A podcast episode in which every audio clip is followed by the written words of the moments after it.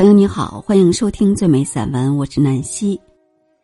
今天将给大家读一篇很经典的散文——余秋雨先生的《遥远的绝响》。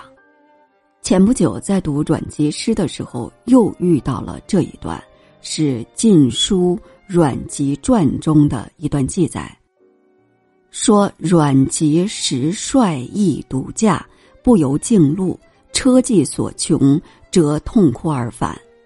常登广武、关楚、汉战处，叹曰：“时无英雄，使庶子成名。”登五崂山，望惊异而叹。我第一次听到这个故事，就是从余秋雨的这篇《遥远的绝响》。回想起初中的语文老师向我们推荐余秋雨的散文，那个情景好像还就在眼前，好像就是昨天的事似的。余秋雨的散文在我的早期阅读中也是占有一个很重要的位置的。偶尔回顾一下自己早期的阅读，看一看自己的想法有没有变化，想一想自己这些年走过的路，也应该是一件有趣的事情。余先生这篇遥远的绝响有九个部分，是很长的。今天我就从第二部分开始读起。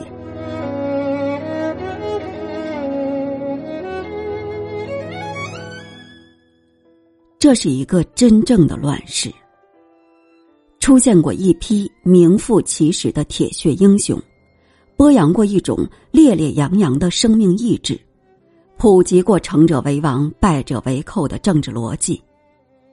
即使是再冷僻的陋巷荒漠。也因震慑、崇拜、窥测、兴奋而变得炯炯有神。突然，英雄们相继谢世了，英雄和英雄之间龙争虎斗了大半辈子，他们的年龄大致相仿，因此也总是在差不多的时间离开了人间。像骤然挣脱了条条绷紧的绳索，历史一下子变得轻松。却又剧烈摇晃起来。英雄们留下的激情还在，后代还在，部下还在，亲信还在，但统治这一切的巨手，却已在阴暗的墓穴里枯萎。与此同时，过去被英雄们的伟力所掩盖和制服着的各种社会力量，又猛然涌起，为自己争夺权力和地位。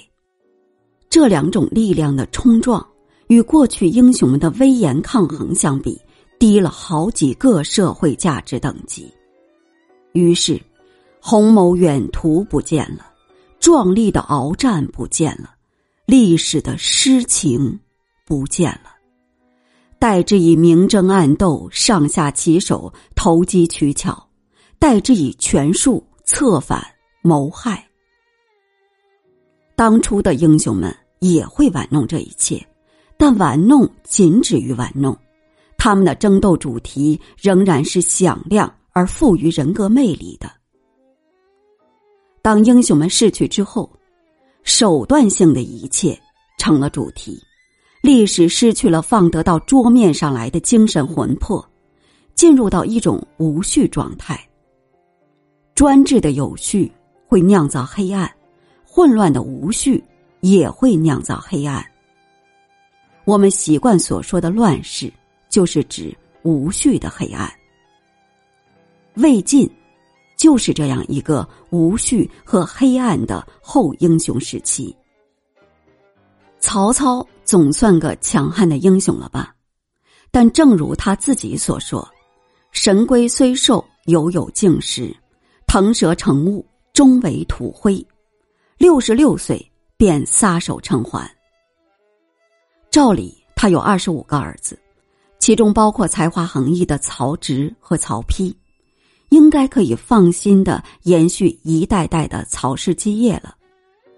但众所周知，事情刚到曹丕、曹植两位亲兄弟身上，就已经闹得连旁人看了也十分心酸的地步，哪有更多的力量来对付家族外部的政治对手呢？没隔多久，司马氏集团战胜曹氏集团，曹操的功业完全烟飞灰灭。这中间最可怜的是那些或多或少有点政治热情的文人名士了。他们最容易被英雄人格所吸引，何况这些英雄及他们的家族中有一些人本身就是文采斐然的大知识分子，在周围自然而然的形成了文人集团。等到政治斗争一激烈。这些文人名士便纷纷成了刀下鬼，比政治家死的更多更惨。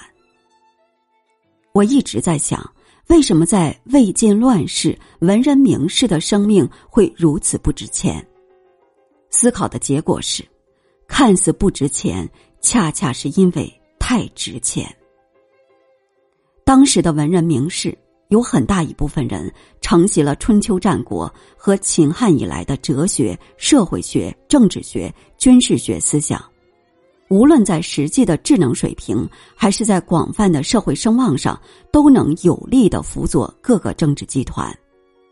因此，争取他们往往关及政治集团的品位和成败；杀戮他们，则是因为确确实实的害怕他们。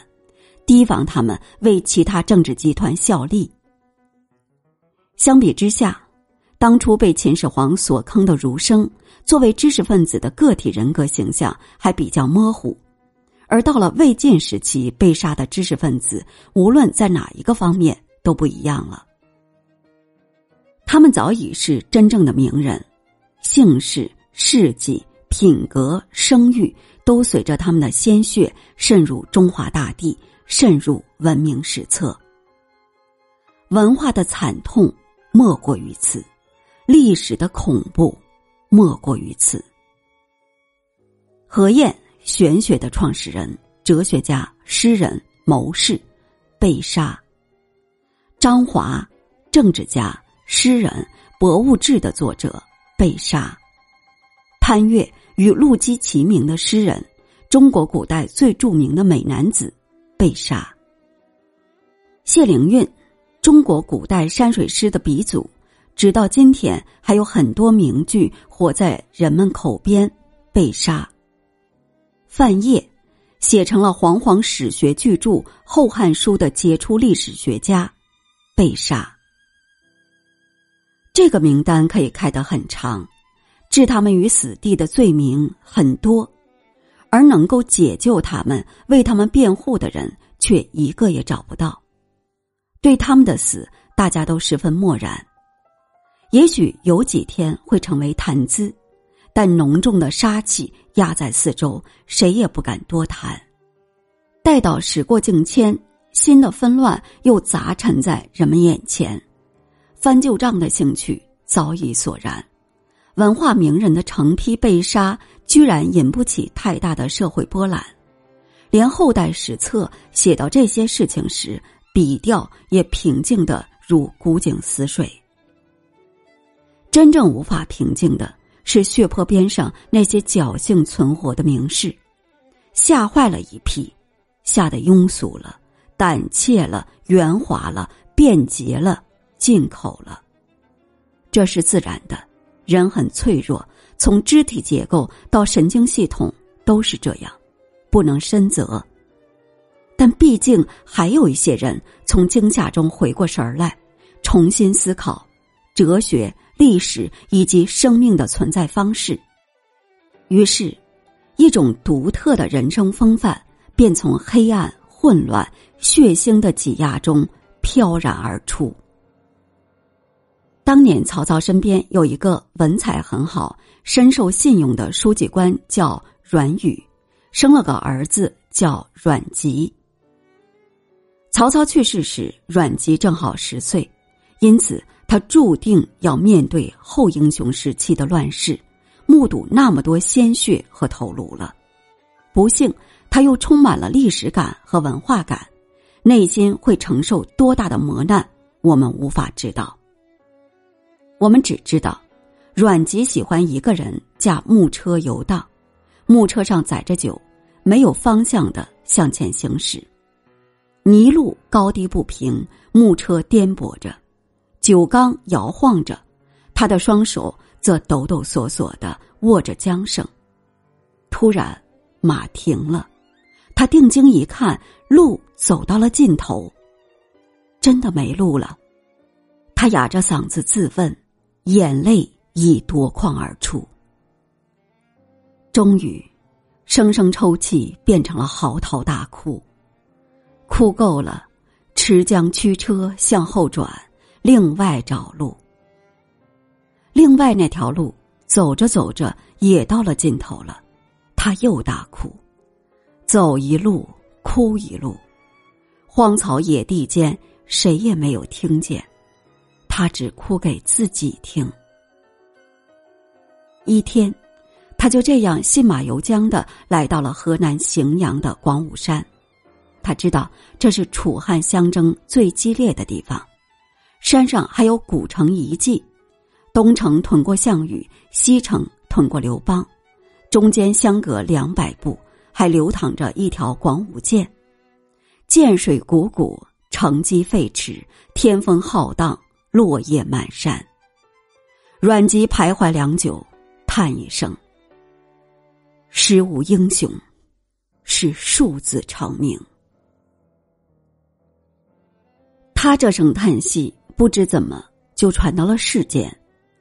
也许那天出行因路途遥远，他破例带了个同行者，或是他自己在何处记录了这个感叹。反正这个叹成了今后千余年许多既有英雄梦又有寂寞感的历史人物的共同心声。遇到的问题是，阮籍的这声叹息究竟指向着谁？可能是指刘邦，刘邦在楚汉相争中胜利了，原因是他的对手项羽并非真英雄，在一个没有真英雄的时代，只能让区区小子成名。也可能是同时指刘邦、项羽，因为他叹息的是成名而不是得胜。刘项无论胜负都成名了，在他看来，他们都不值得成名，都不是英雄。甚至还可能是反过来，他承认刘邦、项羽都是英雄，但他们早已远去，剩下眼前这些小人图享虚名。面对着刘项遗迹，他悲叹着现实的了落。好像苏东坡就是这样理解的。曾有一个朋友问他，阮籍说“时无英雄，使庶子成名”，其中庶子是指刘邦吗？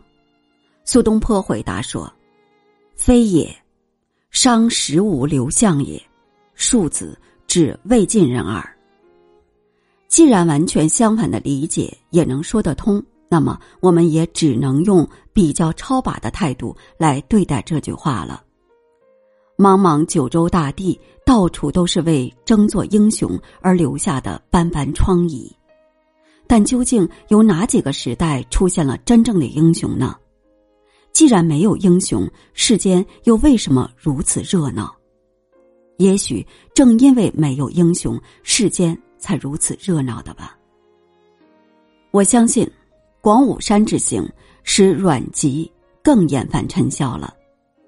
在中国古代，凭吊古迹是文人一生中的一件大事，在历史和地理的交错中，雷击般的生命感悟，甚至会使一个人脱胎换骨。那应是黄昏时分吧。离开广武山之后，阮籍的木车在夕阳衰草间越走越慢。这次他不哭了，但仍有一种沉重的气流涌向喉头，涌向口腔。他常常一吐，音调浑厚而悠扬，喉音、鼻音翻卷了几圈，最后把音收在唇齿间。变成一种口哨声，飘洒在山峰暮霭之间。这口哨声并不尖利，却是婉转而高亢。这也算是一种歌吟方式吧。阮籍以前也从别人嘴里听到过，好像称之为笑。笑不承担切实的内容，不遵循既定的格式，只随心所欲的吐露出一派风致，一腔新曲。因此特别适合乱世名士。尽情一笑，什么也抓不住，但什么都在里边了。这天，阮籍在木车中真正体会到了笑的后味，美丽而孤寂的心声在夜气中回响。对阮籍来说，更重要的一座山是苏门山。苏门山在河南辉县，当时有一位有名的隐士孙登隐居其间。